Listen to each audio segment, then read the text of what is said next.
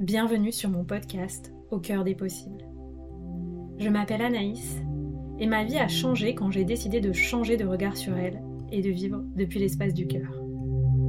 Après des années d'exploration intérieure et de voyage, je suis devenue coach et créatrice d'espaces de métamorphose. Je suis convaincue que nous grandissons beaucoup plus vite grâce au soutien du groupe.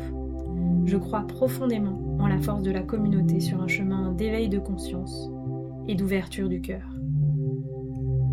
Ce podcast est donc offert à celles et ceux qui souhaitent, comme moi, voir la vie avec le cœur et grandir avec audace, souveraineté et prospérité. Je te propose de vivre ensemble un changement de paradigme, un changement de regard sur toi-même un changement de regard sur la vie et un changement de regard sur la période d'ascension planétaire que nous vivons. Je te partage ici les clés qui m'inspirent pour qu'on chemine ensemble au service de l'amour et de l'émergence du paradis sur Terre. Si tu rêves toi aussi d'un monde plus beau et plus en paix, alors tu es au bon endroit, au bon moment. Donc bonjour à tous pour ce nouvel épisode en duo où j'ai la joie d'accueillir Nicolas Bortolin euh, que j'ai rencontré en 2021 je crois et euh, que je suis vraiment ravie d'accueillir parce que Nicolas a un parcours à la fois très particulier, très polyvalent, entre les mondes. Euh, donc je vais te laisser te présenter Nicolas parce que là en fait je me dis mais comment je vais pouvoir mettre des mots sur son parcours? mais en tout cas je suis ravie de passer ce moment avec toi et que les gens puissent te découvrir et, et découvrir ton approche et les projets que tu portes. Ok, bien, ben merci écoute, de ton invitation. Et, euh, donc original, je vais, je vais faire la présentation. C'est vrai j'ai un parcours euh, atypique, mais avec une ligne directrice qui se résume en deux mots, je dirais, euh, guérison et, et harmonisation avec la nature.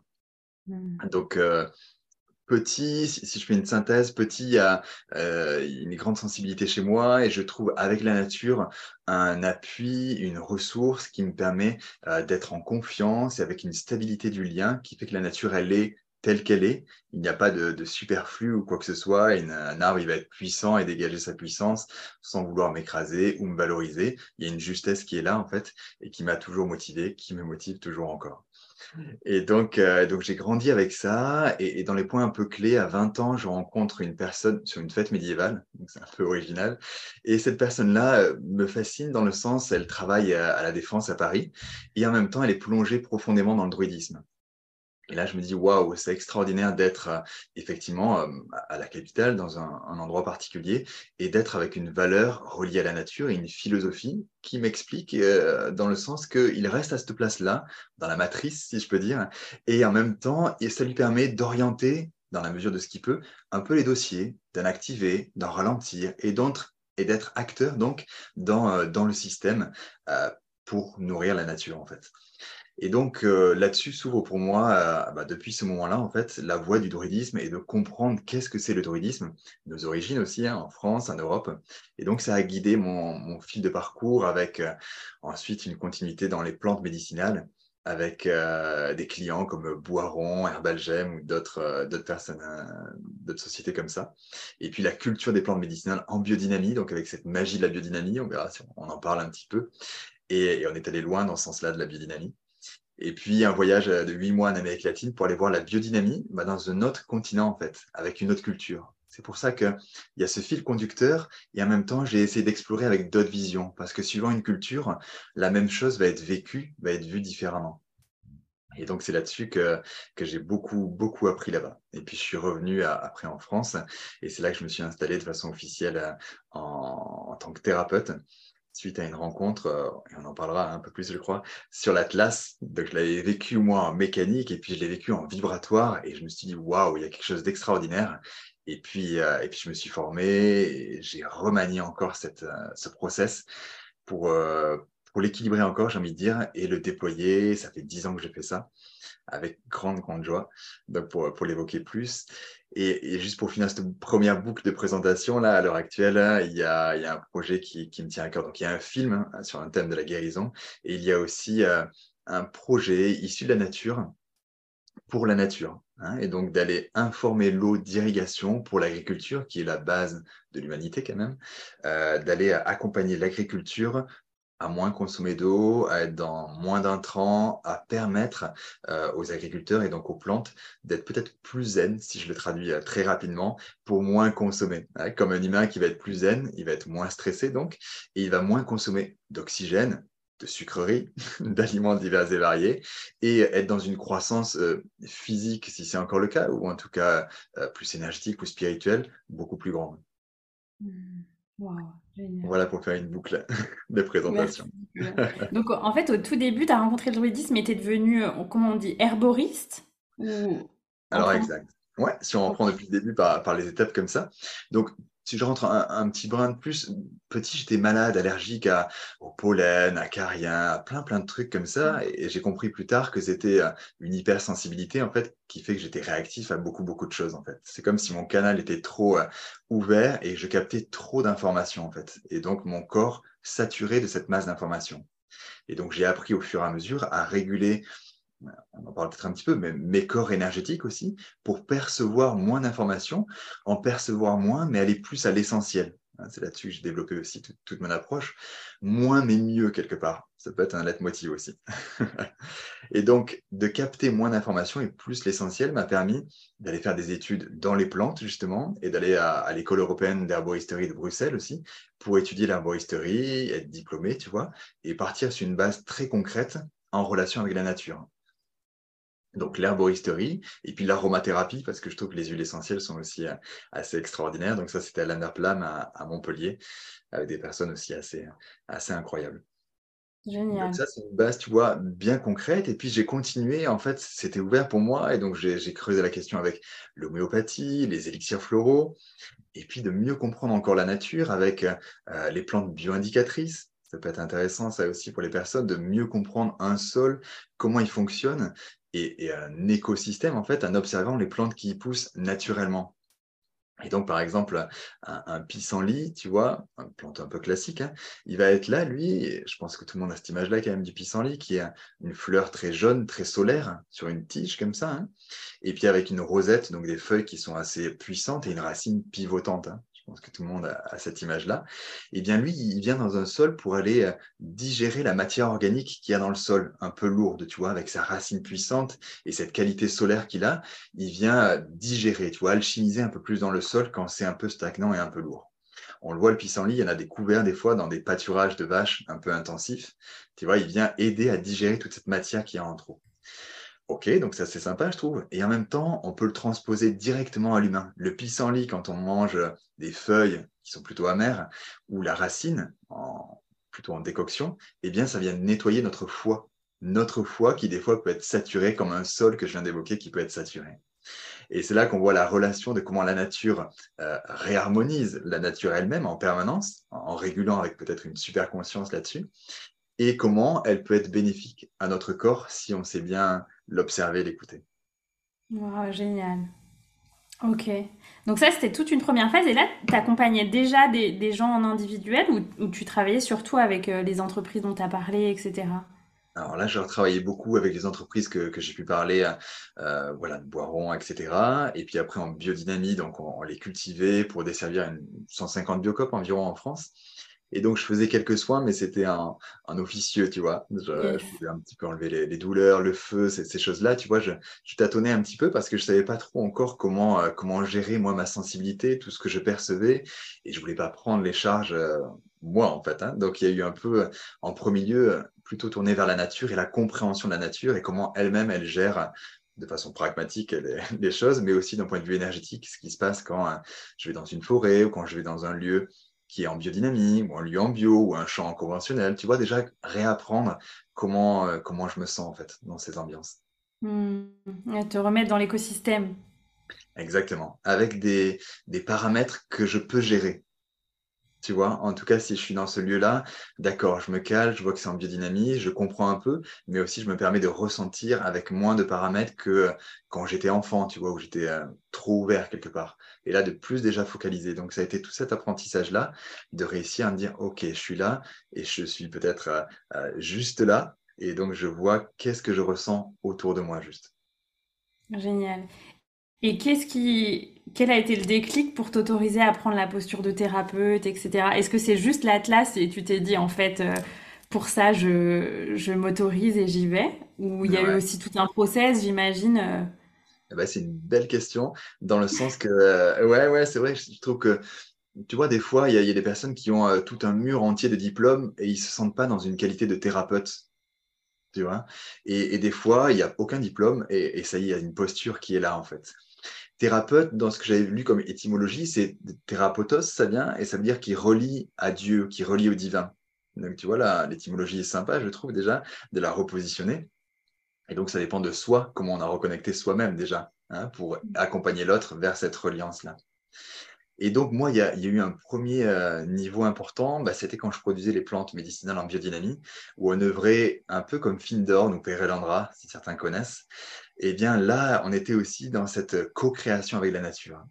Et c'est à ce moment-là que j'ai pu vivre le fait de vivre ma sensibilité intégré dans la société.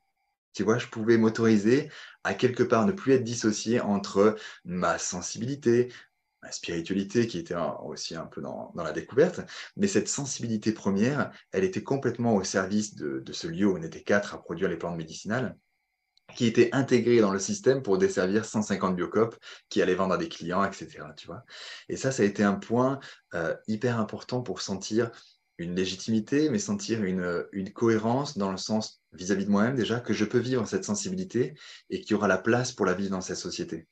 Et c'est mmh. vraiment ce que je crois, c'est ce que quelques années avant m'avait montré cette personne dans le druidisme qui travaillait à la Défense à Paris. Là, j'en faisais moi-même l'expérience en fait. Et, et, quelque part, euh, ça se passait bien. Tu vois, la croyance qui sautait que ah, maintenant je suis euh, en marche parce que je suis nanana comme ça. Non, non, non, non, je peux m'intégrer et développer quelque chose qui, euh, va être intégré à cette société-là. C'était il y a 15 ans déjà, hein. donc je trouve que ça a bien évolué là-dessus, hein. mais, euh, mais je crois que c'est encore d'actualité de quand il y a un moment où à l'intérieur, ça se cale pour, euh, ouais, j'ai ma place dans cette société telle que je suis en fait. Et je peux valoriser ma sensibilité ou valoriser tel ou tel paramètre qui me, qui me définissent en fait. Et de là-dessus, donc je suis parti en Amérique latine, j'ai vécu plein de choses avec euh, là aussi une culture qui est beaucoup plus libre, je trouve, et donc qui vit telle qu'elle est, en fait, beaucoup plus en tout cas. Il y a des choses chouettes, des choses moins, moins sympas, hein, évidemment. Mais c'est au retour, en fait, que euh, je donnais déjà quelques stages bah, sur les esprits de la nature, justement, pour que les gens développent leur sensibilité et, euh, puissent la mettre au service, soit de la nature ou d'autres choses, mais soient plus précis dans leur compréhension énergétique d'eux-mêmes pour mieux communiquer avec, euh, là, c'était donc les esprits de la nature. Et bien, c'est là qu'il y a eu une rencontre sur l'Atlas, donc le, première cervicale. Ce qui est assez dingue, c'est qu'elle s'appelle comme ça, comme un demi-dieu grec. Donc ça, je trouve ça assez épatant. Ensuite, on a Axis qui est dessous, hein, donc notre deuxième cervicale, un peu comme l'Axis Mundis, l'axe du monde. Et puis après, il y a C3, C4, il n'y a que des numéros le dernier cursus que j'ai donné, il y a même des ostéos qui étaient là et qui me disaient que c'est en train, la nomenclature est en train d'évoluer pour même ne plus mettre ces noms-là. Atlas et Axis allait passer en C1 et C2. Tu vois, donc même plus de, noms et de termes comme ça, en fait, qui sont quand même bien, bien évocateurs. Hein. Et donc, quand j'ai reçu ce soin-là, je me suis dit, waouh, c'est extraordinaire ce que je vis j'avais déjà des stagiaires, tu vois, j'envoie un mail à, des stagiaires, comme je, leur dis, est-ce que c'est cohérent pour vous de replacer des cervicales comme ça par le son? Ok, je voulais tester, tu vois, parce que la méthode, c'est vraiment là-dessus. Hein. Schumperli, à la base, il le fait en mécanique, mais là, la méthode que j'ai reçue, moi, c'était une amie à Schumperli qui l'a fait avec des codes sonores en vibratoire. Et donc, j'envoie ce message-là. Et euh, deux jours après, je reçois un message où là, il y a deux personnes qui me donnent euh, les sous pour me payer la formation en me disant qu'elles croient en moi et elles me payent la formation. Je l'ai pris pour un bon ah, pour, que tu te formes à cette technique de, rééquilibrage de l'atlas par le son, c'est ça? Pour que je puisse me former, voilà. Parce qu'elle me faisait confiance et que. Donc, imagines le clin d'œil Alors, j'ai dit oui, euh, oui à ça, évidemment.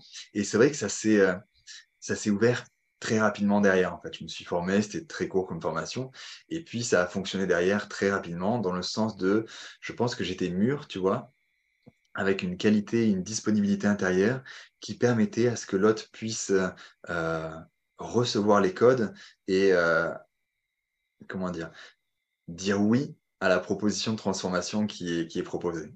Tu vois, le mental est chanté parce que c'est des codes sonores juste avec des voyelles et une architecture particulière. Donc le mental, il a peu de prise et, c'est en direct. Donc voilà, s'il y a une confiance qui est là, et pour moi c'est un mot-clé, s'il y a une confiance qui est là, il y a un processus qui peut se mettre, qui, qui dépasse complètement les personnalités, qui fait que, tac, avec le son, ça va résonner, et cette résonance-là amène à des prises de conscience, mais parfois c'est vraiment le corps qui va prendre conscience et se remettre dans son axe, se, se réaligner et, vivre un processus. Hmm, génial. Est-ce que tu veux dire quelques mots justement pour les gens qui n'ont jamais entendu parler de ce soin de l'Atlas? À quoi ça sert, euh, quels sont ses effets? Je sais qu'on en a beaucoup parlé nous quand on s'est rencontrés. Ouais. Et puis du coup rapidement, enfin, enfin moi j'avais eu le message qu'il fallait qu'aussi une amie à moi reçoive le soin en même temps que moi, donc euh, ah. ça a été très fort. Et donc c'est un soin aussi que tu donnes en, enfin c'est en plusieurs parties comme soin. Voilà, est-ce que tu peux parler un peu de ça, le process, euh, les effets, même si les effets j'imagine sont différents chez chacun, mais Complètement, ouais.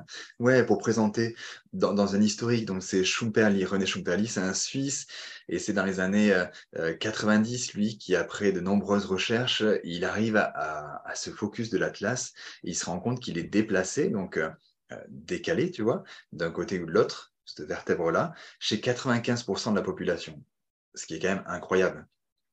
Et il dit que tous les animaux aussi, sauf les dauphins et les baleines. Bon, je n'ai pas vérifié sur les dauphins et les baleines, mais tu imagines la taille de l'Atlas. mais j'ai vu sur des chiens, des chats, un cheval, j'ai vu ça en fait. Voilà pour la partie euh, des animaux que j'ai vus. Et en 10 ans sur les humains, je suis à 95-97% de cet atlas qui est décalé en fait. Donc tout à fait dans les chiffres qu'il évoque, qui sont assez incroyables quand même.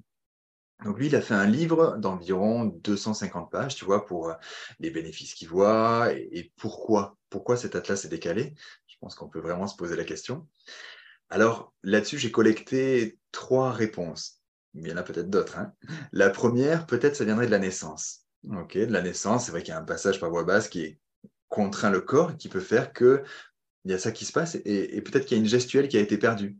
Tu vois, j'ai vu des images en Inde où ils secouent un peu les bébés droit comme ça, et, peut-être que peut-être qu'il y a un réajustement à ce moment-là. Bon, cependant, les enfants nés par césarienne ont aussi l'atlas qui est décalé.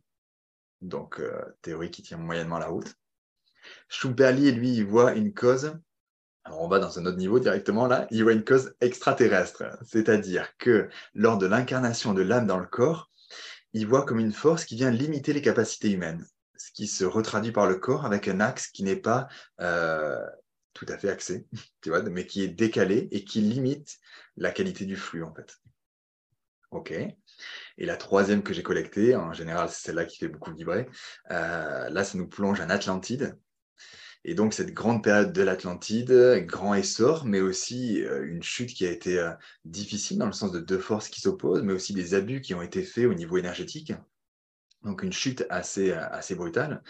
Et, euh, donc là, cette, euh, cette théorie-là raconte que euh, bah, après cette chute, l'humanité qui a suivi a eu l'Atlas déplacé, décalé pour limiter les capacités et éviter de reproduire, entre guillemets, les mêmes bêtises tu vois, qui ont été faites quand c'était trop ouvert. Bon, je sais pas si c'est vrai, en tout cas la leçon est belle, je trouve.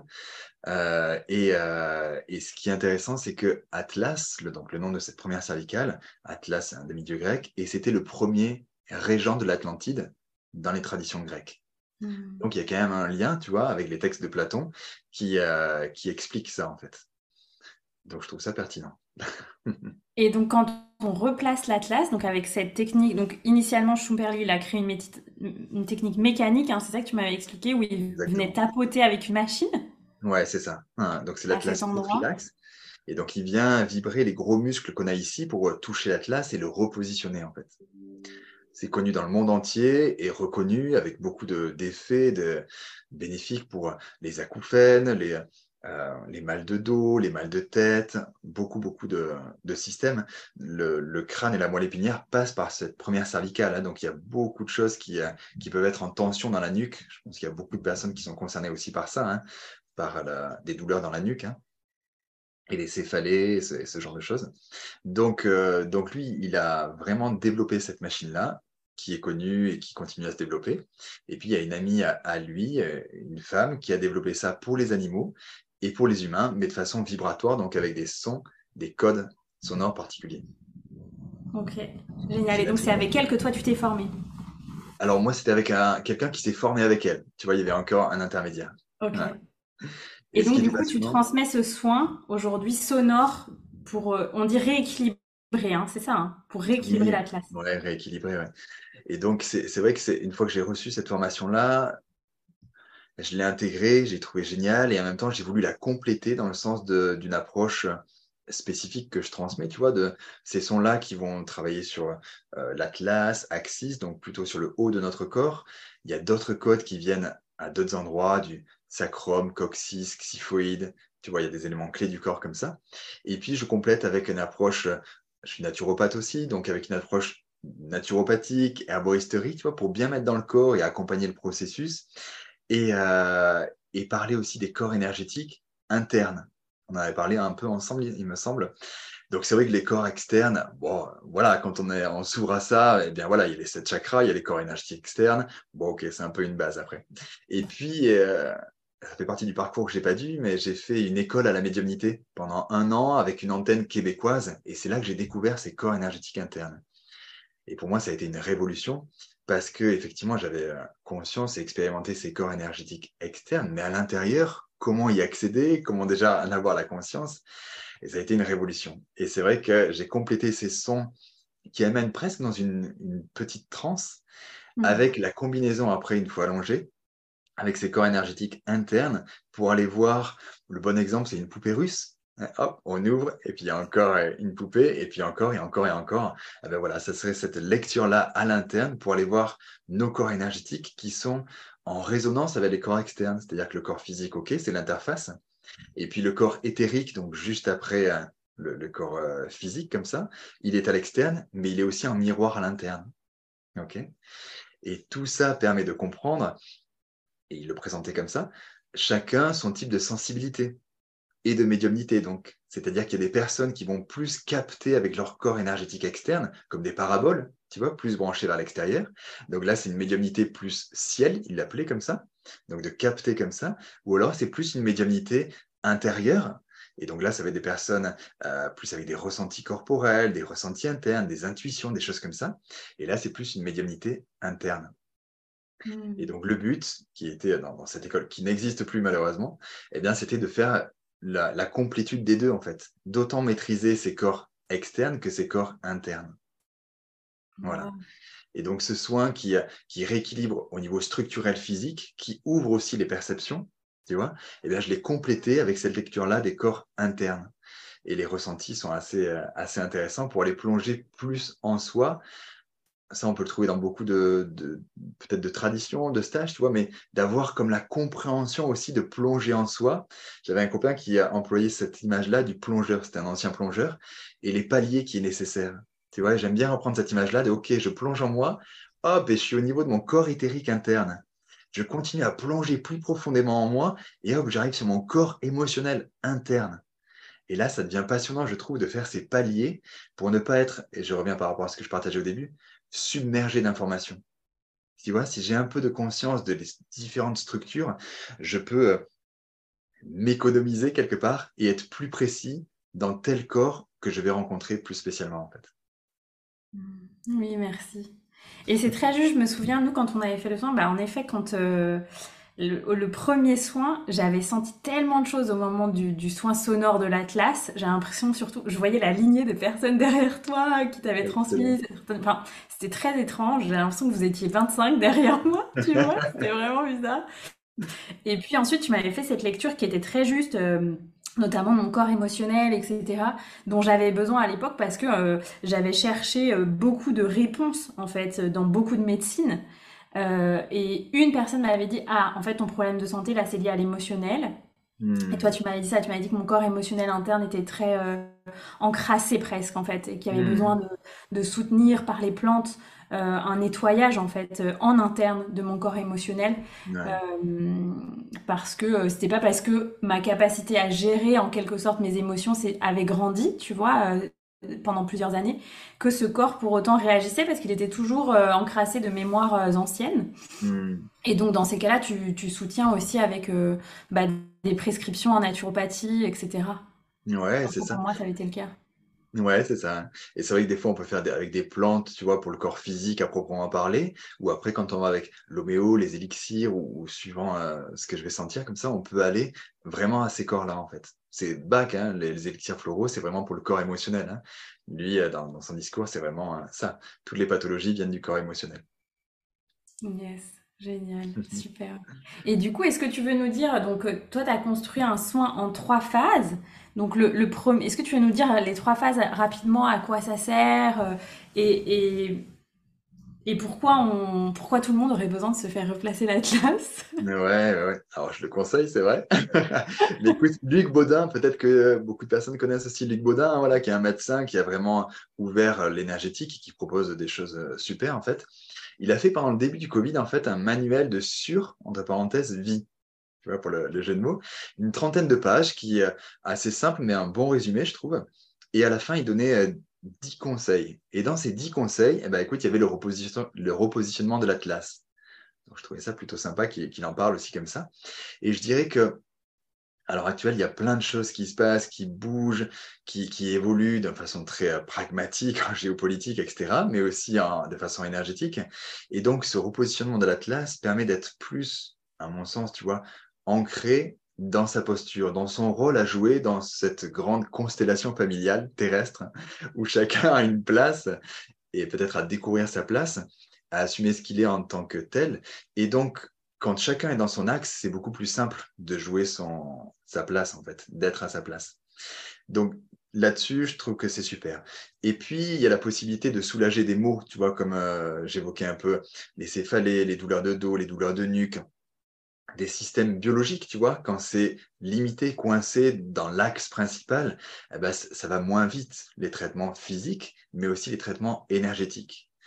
Et puis, il y a possibilité de développer ses capacités aussi, dans le sens que, là aussi, quand notre axe de Kundalini, je pourrais appeler, si je parle plus d'énergétique, tu vois, circule mieux, et donc il y a moins cette vrille de pincement en haut, et ben là aussi, ça va circuler plus vite, donc plus d'énergie, donc peut-être plus de prise de conscience facile, rapide, peut-être là aussi plus de, libération rapidement, tu vois, comme un petit tuyau, bah, il y a un certain débit. Si le tuyau est plus important, il y aura un autre débit. Hein, donc autant pour capter que pour libérer des choses aussi. Donc moi, ce que j'aime quand je transmets, autant d'un point de vue de la nature que dans ce soin-là et de comment je, forme les gens à ça, c'est d'avoir une lecture qui est à la fois euh, très claire, anatomique, euh, presque scientifique, tu vois, très très concrète en fait, et puis de monter en subtilité pour aller comprendre aussi les enjeux qu'il peut y avoir euh, de pourquoi cet atlas est décalé chez 95% de la population, je le rappelle, c'est quand même incroyable, je trouve, et, euh, et, d'ouvrir à, à d'autres choses pour, euh, dans l'essence un peu qu'il y a, c'est aller jouer un peu les dauphins quelque part, d'émettre des sons, d'aller voir un peu les résonances qu'il y a et d'avoir ce feedback qui dépasse le mental pour ressentir la personne dans le soin. Génial, super. Voilà. Et donc aujourd'hui, tu formes euh, des personnes euh, à transmettre ce soin. Ouais, voilà. Ça fait dix ans que, que, je le pratique et puis là, j'ai senti que c'était vraiment l'heure de, euh, de le transmettre pour que d'autres puissent le transmettre. Je sentais aussi que, c'est une intention que j'ai posée, de, je voulais œuvrer avec plus de, peut-être plus de poids encore tu vois, participer à quelque chose d'encore plus. Et donc, de retransmettre ce soin-là, qu'il y en ait d'autres qui puissent le pratiquer, je trouvais que c'était super pour euh, moi aussi me dégager du temps pour aller explorer, peut-être qu'on en parlera, euh, un autre, euh, une continuité, j'ai envie de dire. Et donc, qu'il y ait des personnes qui puissent accéder à ça pour qu'il y ait encore plus de personnes qui en bénéficient parce que pour moi, simplement, ça a changé ma vie, en fait. Autant le soin de Schumperli, mais que je trouve un petit peu raide, si, je veux être euh, jugeant, et qui est pour certaines personnes, mais pas pour d'autres. Et ce soin-là qu'on parle, qui est plus vibratoire, mais euh, j'allais dire aussi, aussi physique, aussi euh, puissant, je dirais même encore plus précis, parce que j'ai pu voir des personnes, et c'était mon cas, repositionner avec l'Atlas en mécanique, mais quand on passe dans le repositionnement avec le vibratoire, avec ces codes-là, en fait, eh bien, c'est encore plus précis que ce qu'on peut faire en mécanique, en fait. Hmm. Donc, euh, donc voilà, je peux que le conseiller, c'est sûr. Et là, qu'il y ait plus de monde qui se forme, eh ben, j'en suis, j'en suis vraiment ravi. Hmm. Ça me semble une nécessité, tu vois, pour continuer à évoluer et que euh, peut-être si j'extrapole un peu cette vision de l'Atlantide, eh bien qu'on reprenne ces mémoires-là, cette place, mais aussi cette puissance qui veut dire plus il y a de puissance, plus il y a de responsabilité, hein, donc d'être responsable et donc de, réouvrir ces capacités-là pour ben, agir dans ce monde avec, avec plus de conscience. Hmm, génial, merci. Et j'avais aussi envie de te poser une question. Je me souviens qu'on en avait discuté ensemble où tu m'avais partagé justement pendant ces séances à quel point, en accompagnant les gens, tu avais vu que les circuits énergétiques internes, en fonction de là où on était né, souvent aussi en fonction des continents, étaient très différents. Et moi, euh, je, partage ça aux gens parce que euh, moi, j'adore hein, la médecine ayurvédique, la médecine chinoise, etc. Mais parfois, j'ai observé qu'il y avait des subtilités euh, entre les médecines et les corps ne réagissent pas pareil.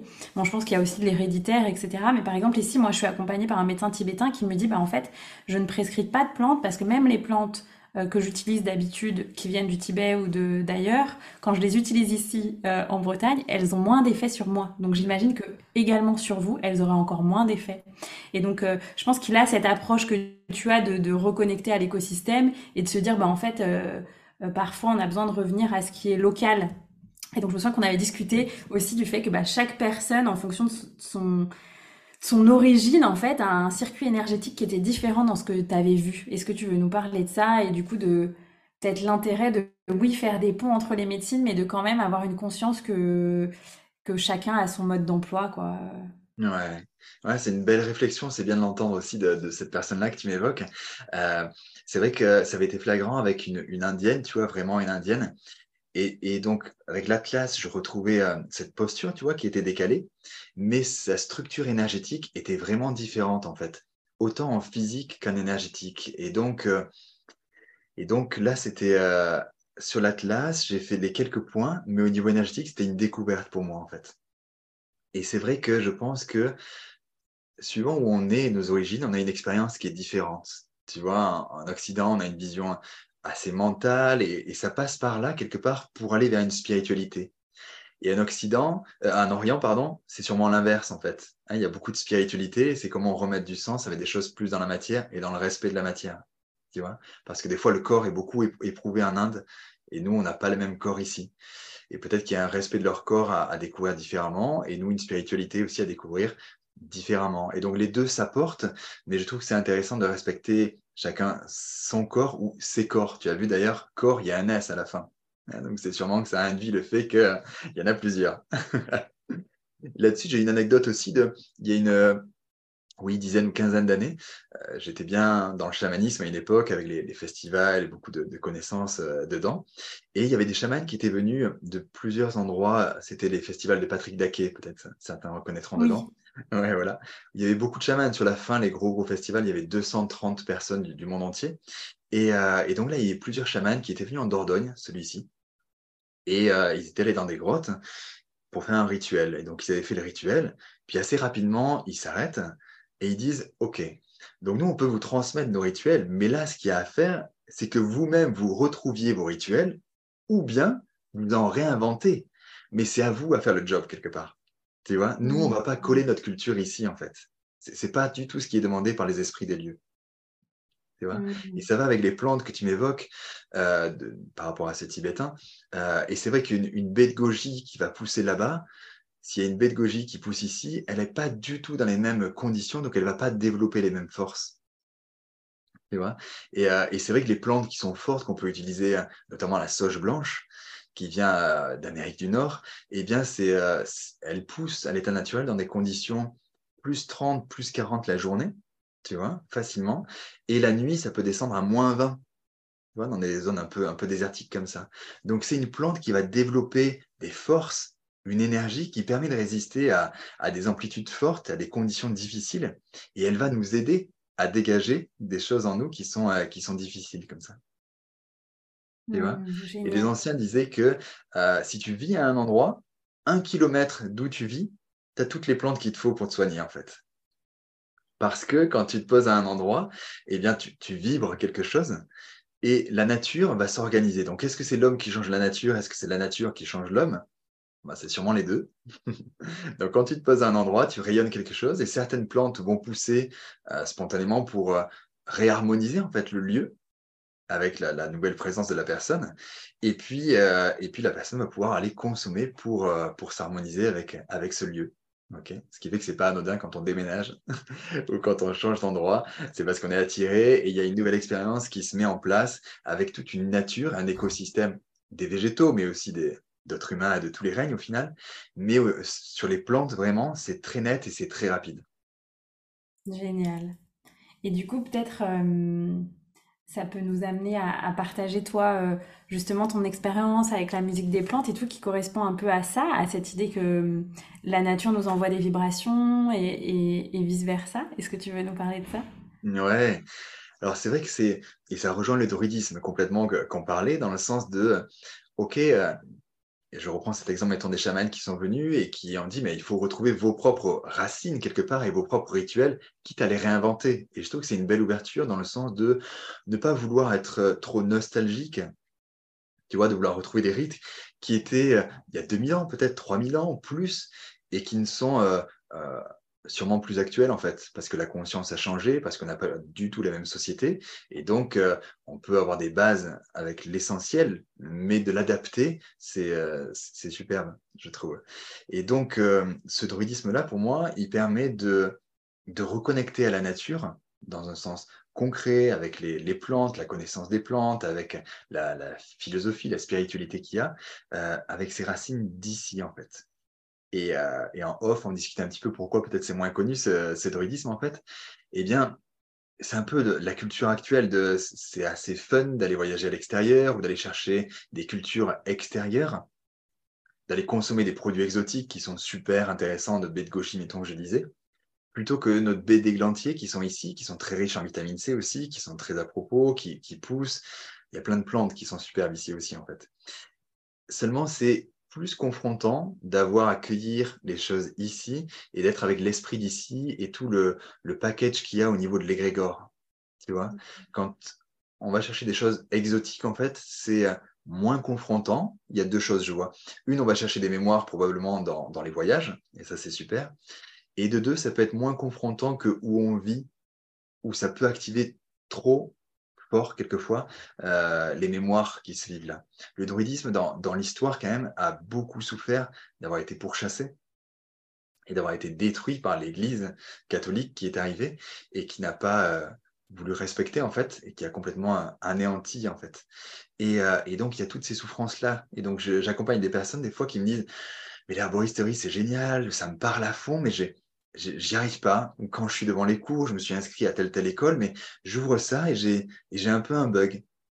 Ou alors je vais apprendre par cœur, mais je le ressens pas ou je le vis pas en fait. Et je dirais quasiment à 100%, c'est des mémoires qui sont là, qui sont difficiles pour la personne, qui sont pas encore conscientisées et qui la bloquent dans son élan d'aller dans cette voie-là. Mais aller dans cette voie-là, ça veut dire aussi reprendre tout le bagage qu'il peut y avoir en fait et réussir à la laisser euh, passer en soi et le, et le transformer au mieux possible. Hmm. Est-ce que tu veux nous parler un peu plus de ça? Est-ce que c'est similaire? Est-ce que pour l'Église catholique, c'était assimilé à tout ce qui est sorcellerie, etc. Et c'était vraiment mis dans le même euh, paquet? Euh, Et ça, je sais qu'il y a plusieurs livres qui sont sortis ces dernières années sur ça. Les gens euh, commencent à, s'approprier un peu cette autre versant de l'histoire. Mais pour les druides, c'est moins public, entre guillemets. Je trouve qu'on en parle moins. Euh, mais est-ce que voilà, c'est le même phénomène qui s'est passé ou c'était même un peu en amont? Écoute, je te fais un petit historique comme ça sur un plan très linéaire, juste pour bien comprendre. Et c'est vrai qu'on peut prendre comme référence de base Stonehenge, tu vois, donc là c'est euh, moins 4000, 4500 ans, ça évolue encore. Hein. Stonehenge, donc en Angleterre, là je pense que tout le monde connaît, c'est mégalithes qui, euh, qui étaient là avant les Celtes et, qui seraient en place. Et ils découvrent encore dans la dernière étude qui a été publié qui est sympa, je trouve, c'est qu'ils ont remodélisé Stonehenge en complet dans une pièce vraiment pour étudier le son. Et ils se sont rendus compte que Stonehenge est comme une enceinte acoustique extraordinaire. Et donc, c'est vrai que tu as les, les, trilithes qui sont autour, et puis il y avait les pierres bleues au centre. Hein, qu'on peut retrouver ces pierres bleues, en, fait, qui viennent de 300 km. Et quand on cherche les qualités euh, lithothérapiques de, de lithothérapie, je veux dire plutôt, de cette pierre, elle est propice à stimuler la mémoire des vies passées et être vraiment dans ces plongées de, son passé comme ça. Donc c'est fou d'aller chercher des pierres à 300 km pour les mettre dans cette euh, caisse acoustique en fait. Hein, et ces pierres-là apparemment été frottées pour rentrer aussi en vibration. Tu vois? Plus les rituels avec les chants faisait qu'il y avait des vibrations et des vibrations. Et les vibrations, on sait ce que ça fait à un moment, quand il y a beaucoup de vibrations, et eh bien ça monte en énergie, ça monte en niveau. ok? Et sûrement que la science n'est pas encore là-dessus, mais ça ouvre ce fait-là que, les fréquences soient fortes pour aller connecter peut-être sur des plans plus, plus élevés, plus subtils, avoir des, des prémonitions, enfin ouvrir toute la subtilité qu'on couvre la, spiritualité comme ça, pour ensuite rediffuser ces informations-là au peuple, aux différentes contrées, etc. Tu vois ça, c'était une parenthèse pour dire la, la magie, la puissance, la technicité euh, de ces peuples-là qui ont construit en fait. Hein. Donc Stonehenge, on parle là-dessus. Et là, en avance, on est sur du proto-druidisme. C'est le terme qui a été nommé pour euh, euh, dire les, premiers druides bien que pour moi ça date d'avant, et je place juste un mot-clé qui est l'hyperborée, pour ceux qui sont un peu curieux d'aller creuser ça, qui serait la mer de l'Atlantide. Et donc on avance dans cette période-là, et donc ça se développe, les druides euh, évoluent, et il y a toute la classe euh, des bardes, ovates et druides qui se développent pour atteindre l'âge d'or, environ à moins 800 ans, tu vois, jusqu'à plus de 100 ans. Est-ce que juste Stonehenge, on considère du coup que ça a été construit par des druides ou Ça, c'est curieux ça. Personne ne trop. Si, si, je te dis, moi, ce que je pense vraiment de comment ça a été fait, c'était avant les Celtes. Et c'est pour ça que je glissais ce mot-clé de l'hyperborée. Que, que les, mhm. euh, la magie des Grecs, c'est qu'ils ont beaucoup romancé, tu sais, avec tous les panthéons et les histoires. Et donc, ils, parlaient d'un dieu grec qui partait en hyperborée tous les ans pour aller se régénérer dans cette oasis de vie, en fait, qui correspond au pôle Nord tu vois, et qui à mmh. l'époque était le, pôle Nord et donc euh, une zone très, euh, très protégée et avec une énergie assez incroyable. C'est assez surprenant d'avoir euh, le Groenland aussi, hein, qui dans la traduction, c'est un pays un peu vert. Et, effectivement, dessous, il y aurait comme un, territoire où il resterait du, des forêts tropicales, tu vois. Il y aurait des traces de forêts tropicales sur le Groenland. Bon, tout ça pour imaginer que la Terre n'est pas figée dans comment on la connaît maintenant et que ça a pu beaucoup évoluer et qu'il y avait des lieux qui étaient complètement euh, magiques à certaines époques. Et donc, ce Stonehenge-là, pour moi, a été fait euh, avant, il y a bien, bien longtemps, et est en lien avec ces, euh, cette hyperborée, en fait. Certains disent, mais c'est juste pour ouvrir plus, plus, plus, et on retrouve des, des personnes de grande taille ou des crânes de grande taille. Et donc, c'était eux qui seraient enterrés sous des lieux très très particuliers comme ça, tu vois, et qui euh, boosteraient au niveau énergétique. C'est comme si c'était les dieux, tu vois, comme euh, mettons dans, dans, certains endroits, c'est les mémoires sumériennes, tu sais, qui sont très fortes avec les Anunnaki, etc. Et ben voilà, nous il y aurait cette histoire-là aussi, et euh, ça serait comme des tombes royales en fait, qui ont été ensuite sacralisées et qui sont devenues au fur et à mesure des temps le temple en fait, Ok, où sont ces, zones particulières?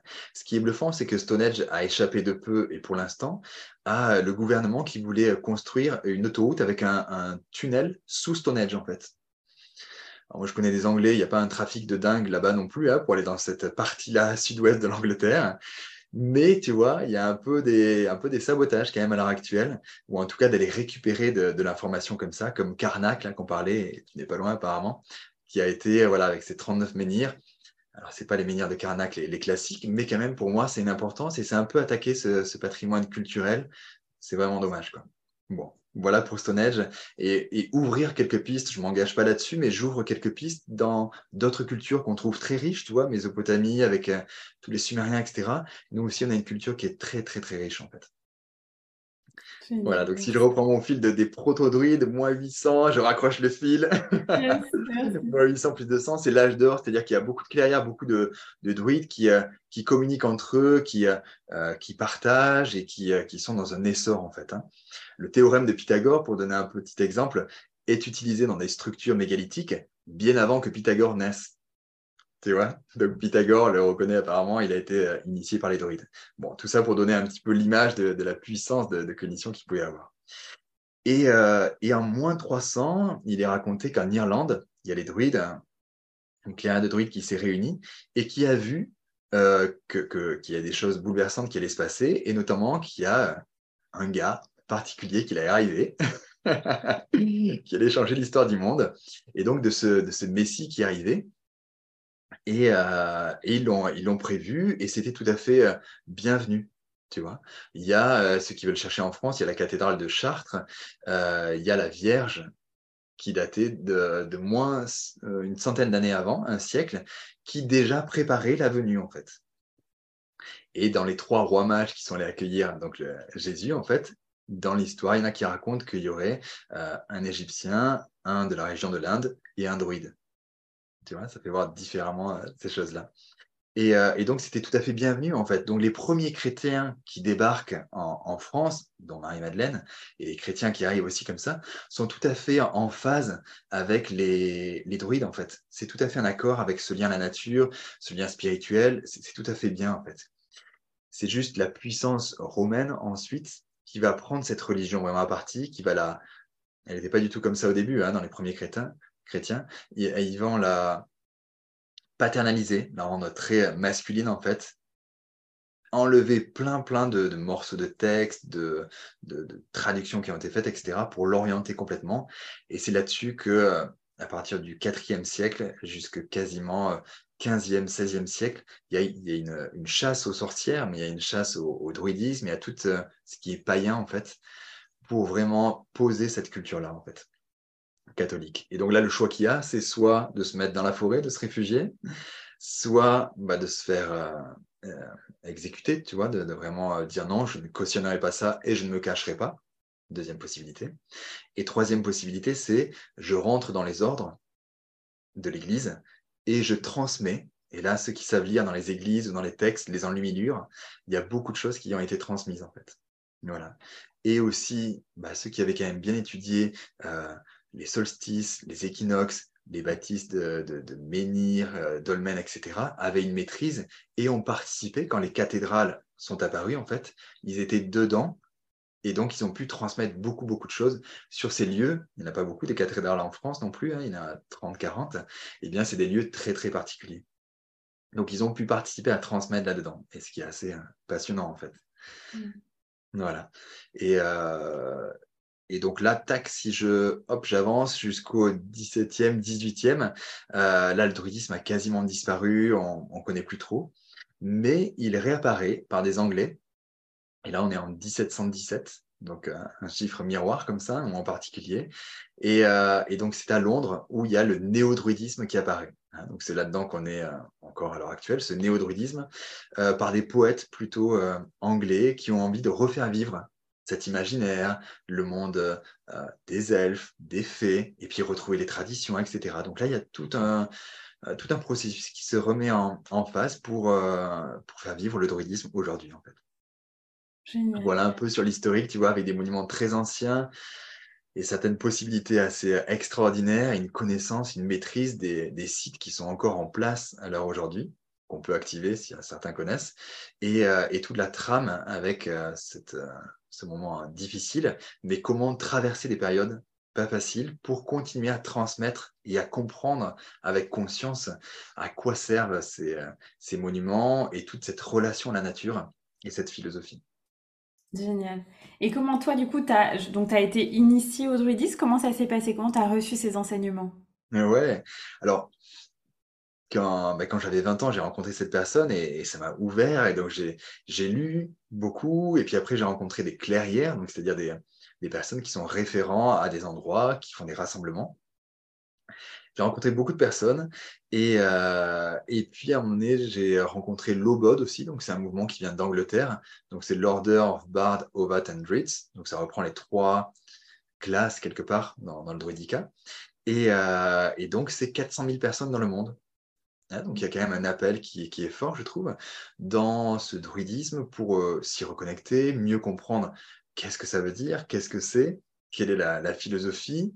Euh, je trouve que c'est bien fait parce que ça parle aussi d'autres traditions et ça fait des comparaisons qui sont euh, positives dans le sens de, ah ben tiens, on trouve qu'il y a beaucoup de similitudes en fait, puis des choses qui sont différentes, comme on le disait tout à l'heure, parce qu'il y a des peuples et des corps différents, donc c'est exprimé de manière différente, hein, ce n'est pas les mêmes histoires, bien que si on fait un peu l'état des lieux des différentes traditions et du commencement de la Genèse, en fait, quasiment toutes, c'est la même histoire. Hein.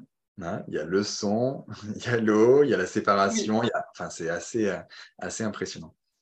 Donc, euh, donc moi, j'ai rejoint euh, voilà l'Obod et je suis effectivement certifié de ce, de ce courant-là de l'Obod. Et euh, donc, c'est intéressant parce que c'est beaucoup de monde quand même sur la, sur la Terre. Et en même temps, euh, les cours sont très bien faits et, euh, et ça vit comme ça de façon simple. Moi, ce que j'aime le plus dedans, je cite Lobot parce que je trouve que c'est un, bon cursus avec des cours, tu vois, qu'on reçoit, qui est sympa. Mais il y a plein de personnes aussi à rencontrer qui ont des formes différentes et qui permettent de créer du lien dans cette tradition qui a un peu du mal. Hein, on parlait euh, du chamanisme là avec ces, festivals. Eh bien, euh, vu que c'est moins en lien avec nous, c'est plus facile de s'y connecter. Et le druidisme, et donc de peut-être aller protéger nos sites mégalithiques, comme on parlait de Karnak, ou d'être plus en lien encore avec les plantes d'ici. Tu vois, toute euh, cette qualité-là, ou de retrouver un yoga druidique, ça existe, mais c'est quasiment inconnu. Je ne sais pas qui c'est qui connaît le yoga druidique.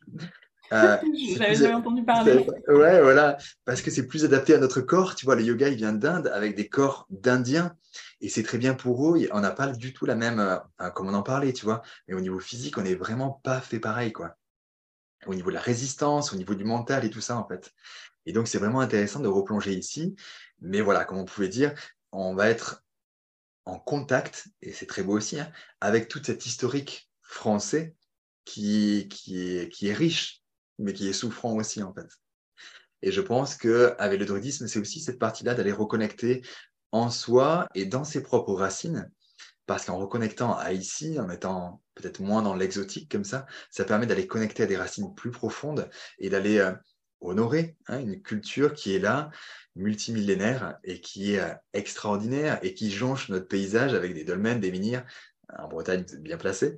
Mais euh, mais il y a beaucoup d'églises, tu sais, qui ont intégré les menhirs parce qu'ils ne pouvaient pas supprimer ce culte-là, donc ils l'ont englobé.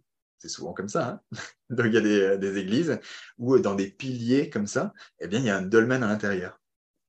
Et ça, ces traditions-là sont perpétuées en général, et donc c'est des, des pierres ou, euh, propres à, la fécondité ou à, ou à, exaucer des vœux. Et donc, les gens connaissent, ils, sont, ils sont plutôt là, ou dans les parcours énergétiques, c'est un, coin qui est particulier.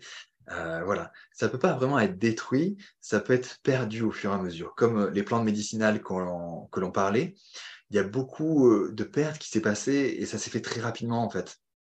Même dans des endroits assez préservés, j'ai vécu deux ans au Pays Basque, Pays Basque qui a quand même une identité, eh ben, en, trois générations, il y a eu des pertes énormes sur la connaissance des plantes médicinales en fait, de, la région. Donc là, il y a un grand appel qui se fait vers les plantes médicinales et revenir vers une vision plus euh, un peu holistique de soi-même, de la guérison, et en même temps, euh, beaucoup de pertes en fait. Et je me rends compte dans les gens qui ont envie de plonger dans cette connaissance-là, ben, il y a un peu les freins que j'évoquais. Mmh. Ouais, merci. Merci de ton partage, ça résonne beaucoup. Moi, euh, bah, j'ai grandi dans un petit village en Bretagne et il y avait des traditions euh, euh, en apparence catholiques, mais quand même très païennes, ah. tu vois. Mais moi, je m'en rendais pas compte parce que j'avais grandi là-dedans. Et c'est en, quittant un peu la région et en parlant de ces traditions autour de moi où les gens me disaient, mais c'est quand même super païen comme rituel. Donc, il y a, un, un rituel où tous les ans, une fois par an, toute la communauté va à l'église, tu vois, pour une messe. Mais après, il y a un rituel de guérison à l'eau pour tout le monde. Oh. Tout le monde va dans une fontaine, au milieu d'une forêt, tout le monde boit l'eau pour guérir, euh, transmuter, etc. Et je me suis rendu compte que cette façon d'expérimenter euh, le catholicisme en apparence était euh, pas du tout pareil partout. Tu vois, les gens me disaient mais c'est quand même super bizarre ce rituel et tout ça. J'étais ah bon, bah, je sais pas. Alors nous, tout ça. Donc euh, oui, je, sens que hum, il y, a, certaines choses qui se sont transmises, même si personne ne saurait dire que c'est une forme de druidisme, tu vois. Même le mot druidisme est un peu particulier quand je, quand je le teste comme ça, ça résonne pas chamanisme, c'est comme si c'est accepté quasiment euh, Hein, quasiment maintenant par beaucoup, beaucoup de personnes. Je pense qu'il y a Corinne Sombrin ou des personnes comme ça qui ont beaucoup contribué, avec un film notamment, et puis elle a branché vraiment avec les neurosciences, avec tout ça. Donc il y a quelque chose qui se dépose dans la compréhension de notre époque, hein, qui est assez scientifique. Le druidisme, ça surfe un petit peu, il y a des géométries sacrées qui sont reconnues, il y a des, il y a des choses, mais ça reste encore un peu, presque un peu mystique et, et pour moi, c'est un peu souffrant et donc il n'y a pas trop l'envie d'aller reconnecter. Et en même temps, en y reconnectant, ça ouvre à une autre puissance en fait, hein, parce que c'est nos mmh. racines à nous en fait. C'est pas des racines euh, exotiques encore une fois. Et donc, pour moi, puissance va vraiment avec responsabilité. Si j'augmente ma propre puissance personnelle, j'augmente, enfin, par nécessité, une responsabilité plus importante en fait. Mmh. Mmh, je suis tout à fait d'accord avec ça, ouais. Et est-ce que toi, du coup, le druidisme, comment tu le, tu l'as implémenté dans ta vie? Est-ce que aussi c'est un outil que tu utilises quand tu accompagnes les gens, etc. Concrètement, tu vois, si on, voulait essayer de donner des exemples aux gens, qu'est-ce que toi, ça t'a apporté dans ta vie? Et est-ce que tu arrives à, amener des éléments du druidisme dans la façon que tu as d'être thérapeute? Ouais, tout à fait. Vous savez, le druidisme, c'est une philosophie, donc il y a Je vais peut-être redévelopper juste les trois parties du druidisme, comme ça, ça permet de comprendre mieux. Euh, donc, il y a un premier, un premier niveau quelque part qui s'appelle, tu commences, tu es marcassin. Donc, le marcassin, tu vois, c'est le petit de, du sanglier. hein. Et, donc, tu es, au début, voilà.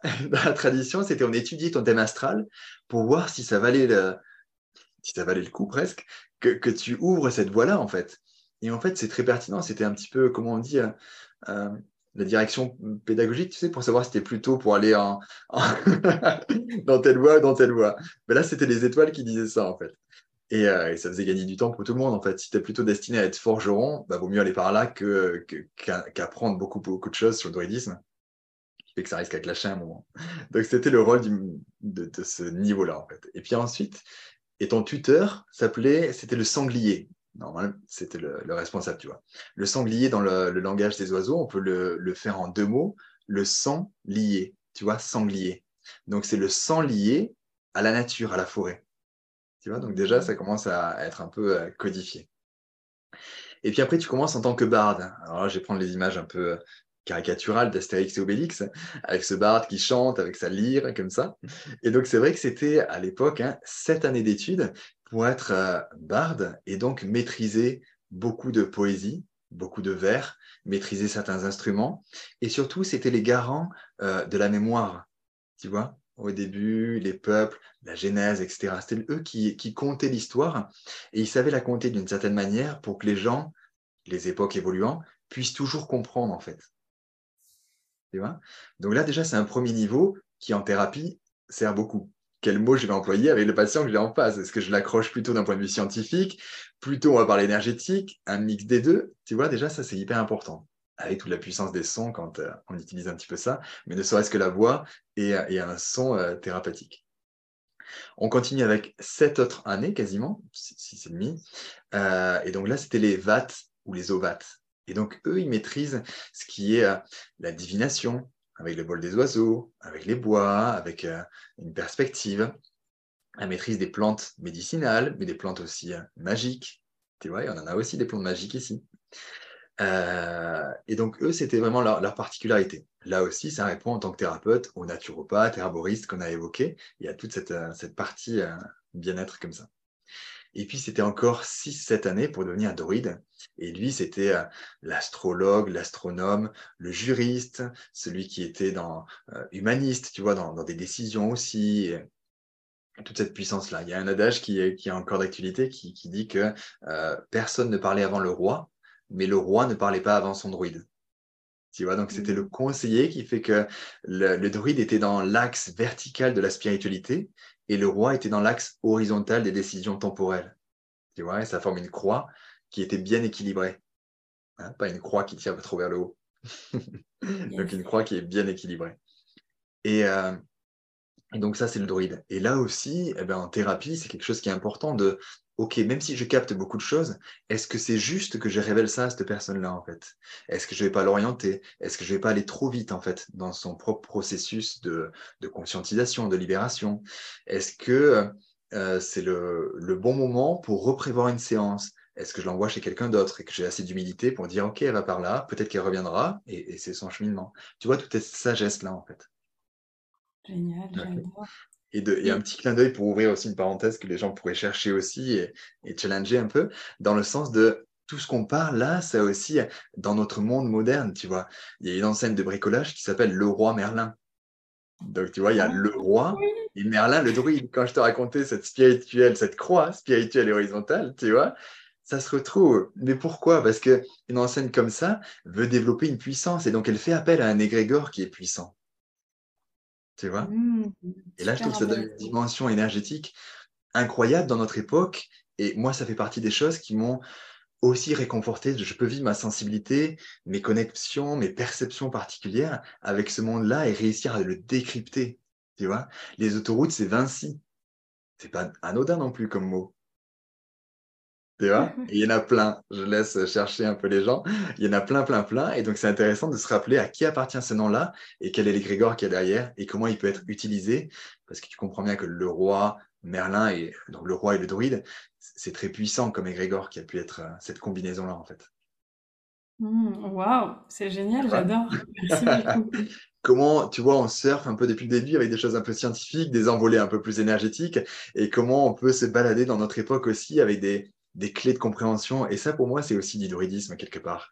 Faire mmh. partie de ce jeu-là, tout en décryptant bien les signes actuels de notre époque, mais aussi les signes anciens dans les églises, dans les lieux, et de savoir se, se balader comme ça en multi, multi-époque. Génial, merci. Et ça me donne envie de te, proposer de partager sur... Euh, tu as créé une alliance entre deux plantes médecines, une issue du chamanisme, une issue du druidisme, on pourrait dire. Est-ce que tu veux nous en parler? Parce que je crois que ouais, personne a proposé ça euh, en France, peut-être dans le monde, je ne sais pas. Peut-être, écoute, ouais, ouais. C'est toujours de ce que j'aime, tu sais, je citerai mettons quelqu'un pour faire un peu un volet un peu scientifique, donc Linus Pauling, ça a été un prix Nobel, multi-prix Nobel, il me semble même. Il dit, lui, la vie, ce n'est pas les molécules, la vie, c'est le lien entre les molécules. Et je trouve ça très beau, en fait. C'est concret, c'est euh, physique, scientifique. C'est pour moi aussi très spirituel, dans le sens que euh, j'aime faire des ponts entre du très concret et des choses plus subtiles, entre des époques, et de trouver les liens qu'il y a, et de tisser les liens aussi entre les personnes, qui fait qu'il y a une, une, map qui se crée, qui est vraiment euh, vertueuse, je trouve.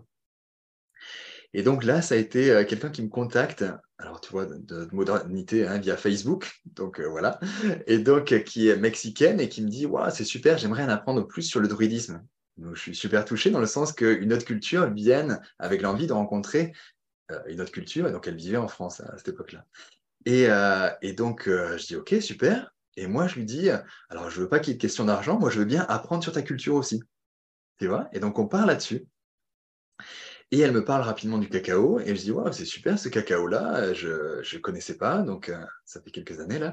Et euh, donc je, je, fais une cérémonie avec elle donc vraiment dans les codes euh, bien mexicains etc on a même été jusqu'à torréfier nous-mêmes un peu ce, cacao à vraiment le tu vois après l'écraser enfin essayer de retrouver des choses avec des, des photos qu'elle me montrait de là-bas où ils écrasaient avec les pierres. Enfin tu vois vraiment trouver quelque chose de, de vrai j'ai envie de dire. Et puis me vient mon nez de ce que je dis depuis le début, hein, de ah mince, c'est encore exotique cette histoire, donc j'aimerais bien voir les plantes d'ici. Mais en même temps, j'étais touché par ces cacaos que j'ai trouvé très, très cœur, très corporel. Je me suis dit, il y, a, vraiment quelque chose qui est très beau en fait. Et en disant le lien, j'adore les liens, eh ben, je me suis dit, tiens, comment faire un lien? Et là m'est venu de comment euh, mêler notre plante un peu emblématique d'ici, qui est le gui dans cette tradition druidique. Et je me suis dit, mais est-ce que ce serait possible de mêler le cacao et le gui comme euh, rituel, tu vois, et comme euh, euh, approche. Et donc là, on l'a fait sérieusement dans le sens, on a demandé aux abuelos, donc un peu aux chamans du, Mexique de cette tradition-là, est-ce que c'était OK pour eux? Parce que je me suis l'idée est sympa, mais est-ce que les égrégores sont d'accord? Et est-ce que les représentants des égrégores sont d'accord? Eh bien, ça a été très rapide. En 15 jours, on a eu l'accord. Ils ont été ouverts à ça et qu'on puisse euh, mélanger les cultures et les approches et les deux, les deux esprits, les deux substances, en fait. Et ce qui est beau, je trouve, à l'heure actuelle, c'est qu'on le développe avec ma compagne. Et, euh, donc, il y a comme un croisement entre le cacao qui va être terre et cœur, le gui qui est une plante qui ne touche jamais terre, donc qui est euh, extraordinaire. Hein. Elle est vraiment extraordinaire. Et, et, elle, elle va plutôt stimuler le troisième œil et le cœur aussi. Hein. On s'embrasse sous le gui. Et donc, ces deux-là se rejoignent au niveau du cœur et apportent chacune une, polarité, hein, yin-yang. Euh, et, donc, on fait ça avec ma compagne donc sur un yin-yang aussi. Euh, et, ça permet de développer les capacités, les perceptions, à mon sens, tout en étant bien intégré dans le corps et en faisant des allers-retours très euh, corporel-terre et aussi très, très ciel et, plus subtil, en fait.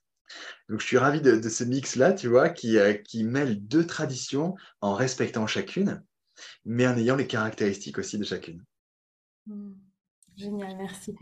si les personnes sont intéressées, elles peuvent. C'est surtout sur Lyon, vous proposez les cérémonies ou, est-ce qu'on peut expérimenter? Écoute, on en fait, on en a fait à Lyon, là on est vers Bordeaux aussi et au Pays Basque. L'idée, c'est s'il y a une impulsion d'envoyer un, mail et, ça sera avec plaisir de faire découvrir parce que c'est pour avoir des personnes qui ont connu des cérémonies cacao simples, et eh bien, et quand elles viennent le vivre comme ça avec nous, eh bien, elles se rendent compte qu'il y a quelque chose qui est différent. Et, et, je suis assez content d'avoir ces retours-là, en fait, de, ça permet d'expliquer beaucoup de choses derrière qu'effectivement, il y a d'autres plantes, mais donc il y a notre esprit qui est à l'œuvre et ça peut se compléter en fait si chacun est bien respecté au début. Mmh. génial.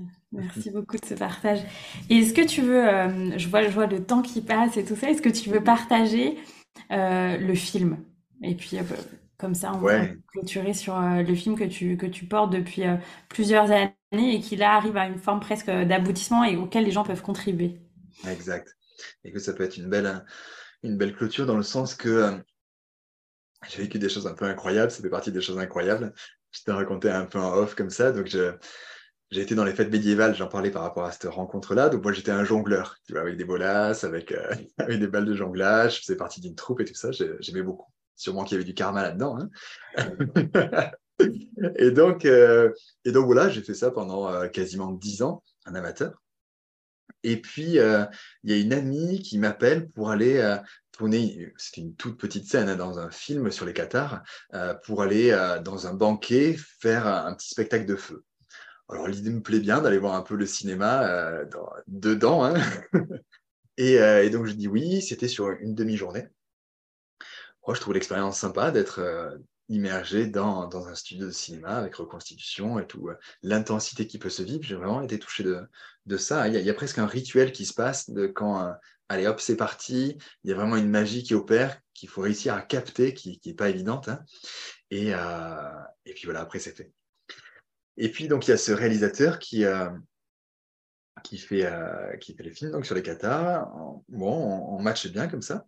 Et puis après, il me rappelle quatre jours après, hein, c'est véridique, hein et il me dit, écoute, j'ai rêvé de toi, on a un film à faire ensemble. Alors, j'avoue qu'au début, je, je, ris un peu, j'étais à Toulouse à l'époque, euh, mais je dis oui, l'idée me plaît beaucoup. Et donc, au début, on était sur la nature, et puis la nature, la nature, on, on évolue rapidement dans le sens de se dire la nature, la guérison, en fait. La guérison en lien avec l'homme, la guérison de la nature aussi, hein, et, ce grand thème-là, en fait. On se rencontre trois jours dans les Pyrénées pour apprendre à se connaître, après cette intuition comme ça. Hein. Euh, et, voilà, on fait un rituel entre nous, donc quelque chose de très beau qui nous engage pour euh, porter cette œuvre-là. Je l'explique comme ça parce que je trouve que c'est beau de autant d'ouvrir un cabinet que de monter une association, que peu importe, de prendre le temps de ritualiser, j'espère que ce mot-là ne fait pas peur, mais dans le sens de prendre peut-être le temps ou une qualité de présence qui permet de, dire, OK, avec celui-là, bonjour, ou avec cette association-là, bonjour, sur les multiplans. Et donc, c'est ce qu'on a fait. Ça fait maintenant quatre ans et demi. Et, euh, donc, euh, on a interviewé, écoute, plein de personnes pour se poser la question, qu'est-ce que c'est la guérison, en fait? Est-ce qu'elle a lieu, cette guérison? Dans quel endroit? Est-ce que ça dépend de l'autre? Est-ce que ça dépend de soi?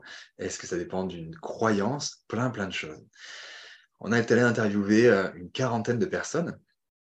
Des personnes très connues, comme euh, je te disais, donc euh, Annick de Souzenel, euh, Odoul, Stéphane Cardino, plein de personnes connues, des personnes pas connues, et on a voulu faire un fil de l'histoire sur 20 000 ans. Donc on a interviewé aussi des spécialistes de la préhistoire qui nous ont ouvert une vision sur la préhistoire pas avec des cro très, très, très bruts de pommes en fait, mais avec l'art pariétal et ses lectures des peintures qui était vraiment comme un, passage, presque un digicode, si je veux prendre une, une image, tu vois, comme un, passage pour ensuite aller connecter au monde des esprits. Et donc se rendre compte de la qualité de la guérison qui existait déjà pour eux, avec la connaissance de l'aspirine issue de la nature, avec des, euh, euh, les fractures qui étaient réparées, avec beaucoup, beaucoup de choses, en fait, qui étaient très, très maîtrisées, et une vision aussi très holistique c'est intéressant de, s'en rendre compte et de le découvrir.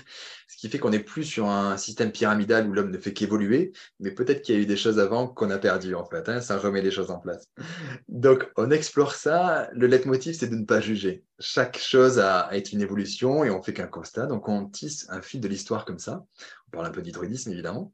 Et, euh, et, la chasse aux sorcières qu'il y a eu, je n'ai pas continué dans mon fil historique, mais ça a été cette continuité où les druidesses étaient autant importantes que les druides. Là encore, notre clin d'œil, à l'heure actuelle, il y a Véleda qui existe encore, le laboratoire Véleda. Véleda, c'est le nom d'une druidesse. Mmh. Donc, euh, donc, on parle aussi de, la, du rapport à la nature, et puis on va explorer avec des chamans contemporains, avec des médecins, avec vraiment différents focus en fait, pour se demander c'est quoi la guérison? Voilà. Donc c'est vrai que là, on a fait toutes les interviews. on est super content de, ce qui s'est passé, de, ce qu'ont pu nous partager les spécialistes.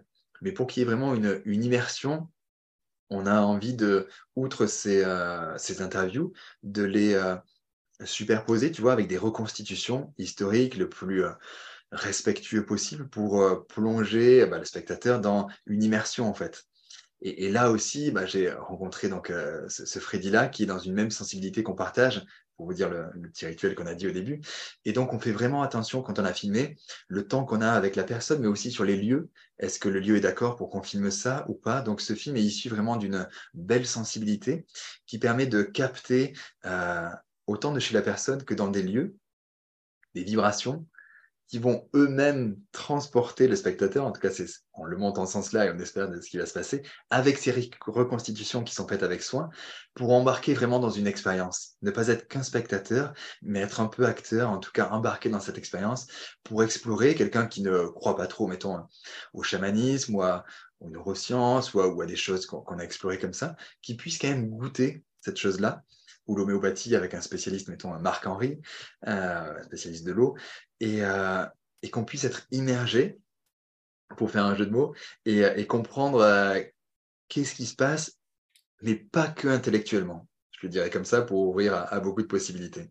OK Génial, génial, merci. Ça promet d'être un beau projet. Et du coup, tu as un appel à faire aux personnes qui se sont appelées, qui peuvent contribuer au projet pour notamment tout ce qui sont les reconstitutions à faire euh, bah, pour reconstituer euh, les scènes de ce qui se passait à l'époque, etc. C'est ça hein Ouais, tout à fait. C'est vrai que là, on est sur le moment où on va passer sur les reconstitutions. On en a fait une partie. Il y a des budgets un peu supplémentaires qui sont demandés pour, pour les spécialistes euh, et, tout ça. Et donc, on fait un crowdfunding pour bien, bien finir et, espérer que ça sorte en fin d'année 2024. Voilà. Les gens qui sont motivés à, à participer, ce sera avec grand plaisir. Génial, je mettrai le, lien du crowdfunding. Le, nom du film, est-ce qu'on l'a déjà ou vous ne savez pas encore? Exact. Guérison. Guérison. L'harmonie entre les mondes. Super. Mm. si vous avez du coup envie de contribuer, même avec quelques euros, hein, j'imagine que le crowdfunding est ouvert euh, à partir de, petits montants. Bien sûr. Vous pouvez contribuer euh, à ce projet que Nicolas porte et, euh, et ce sera une joie d'aller le voir, j'espère, en salle pour Noël 2024, on va dire. Ouais, ouais, ouais. Il y aura les spécialistes qui seront là aussi. Donc, il y a vraiment des, des chamans Gorka, euh, au Pays Basque, qui a lui aussi voulu euh, combiner une culture tu vois, du Pays Basque avec le chamanisme et faire vivre cette euh, tradition-là aussi. Bref, plein de gens France, France, Belgique, Suisse, tu vois, avec des différents acteurs qui pourront intervenir et parler aussi de, de leur vision. L'idée, c'est vraiment de d'ouvrir chacun à sa vision, je pense, de la guérison. Bah là, c'est d'ouvrir aussi à d'autres d'autres endroits pour questionner de où ça se passe, les guérisons, en fait. Wow. c'est un miracle, par exemple? Qu'est-ce qu'on a dit de, miracle, tu vois? On va explorer ça aussi, se demander qu'est-ce que c'est. Est-ce que le miracle, c'est pas l'extraordinaire qui est en fait ordinaire? C'est juste qu'on a perdu conscience de certains paramètres. Bref, quelques points. J'ai hâte. Bah, merci beaucoup, Nicolas, de, de porter ce projet et puis de, de, tout ce que tu nous as partagé. Je pense que peut-être tu reviendras pour euh, d'autres partages, tellement c'est riche. Et puis, est-ce que tu veux partager aux gens où, est-ce qu'ils peuvent te suivre ou te retrouver ou une actualité que tu voudrais partager euh, au-delà du film? Alors le mieux là sur euh, j'ai un site internet qui, est qui est à jour pour 2023, c'est déjà booké en fait, mais je mettrai à jour pour euh, le film que les gens puissent euh, suivre l'évolution. Ouais, le lien tu pourras le mettre. L'idéal c'est sur mon site et après les newsletters de vous enregistrer comme ça, ça sera le, le plus simple. Les réseaux sociaux, Facebook, tout ça, j'ai pas trop le temps d'y aller, donc c'est pas là que je serai le plus performant. Mais sur le site internet, comme ça vous pouvez voir un petit peu l'histoire, les différents stages qui sont proposés avec la nature, un peu des choses qu'on a pu parler là et, quelque chose que je transmets beaucoup avec joie aussi, qui est les stages pour bien vivre sa sensibilité. On en a parlé un petit peu à un moment de, voilà, de comment réapprendre à quelle est ma sensibilité à moi. Chacun a une, sensibilité particulière qui a à découvrir ou à, reconnaître. Génial. Merci beaucoup Nicolas et puis euh, à très bientôt. Si vous avez aimé euh, l'épisode, bah, je vous invite à le partager. Je pense que c'est un épisode où on partage des choses assez euh, rares, uniques, donc vous pouvez le partager autour de vous. Vous pouvez noter aussi, laisser un petit commentaire sur les plateformes, ça aide toujours à rendre l'épisode plus visible, hmm. à soutenir là, le message qu'on a porté avec Nicolas. Et puis voilà, si vous avez envie d'en savoir plus, je vous invite à contacter Nicolas Peut-être aussi, si vous voulez vivre un soin de l'Atlas, tu pourras leur transmettre des coordonnées de gens que tu as formés. Ouais, exact. Il y en a pas. Hein. Il y en a en France un peu partout, Paris, Lyon, Pays Basque, Bordeaux, et ouais, en France. Génial. Super. Bah, merci, merci, beaucoup, Anaïs. C'était chouette. Merci de tes questions euh, pertinentes et euh, c'était super euh, moment partagé. Oui, avec joie. À très bientôt. À très bientôt. Un grand merci pour ton écoute de cet épisode. Je t'invite à noter le podcast sur ta plateforme de podcast préférée, laisser un commentaire, mettre un pouce en fonction de là où tu écoutes ce podcast et à le partager autour de toi. Ça me permet de vraiment recevoir l'énergie partagée dans le cadre de ce format qui est offert. Et si tu souhaites aller plus loin, je t'invite à tout simplement t'inscrire à la liste d'attente pour rejoindre The Shamanic Business Academy qui est dans les notes de l'épisode pour être informé de façon privilégiée de l'ouverture des places pour la prochaine cohorte de ce programme pour entrepreneurs déjà lancés ou en lancement qui souhaitent créer des fondations solides pour un business durable, audacieux et prospère. Je vous dis à très bientôt pour un prochain épisode.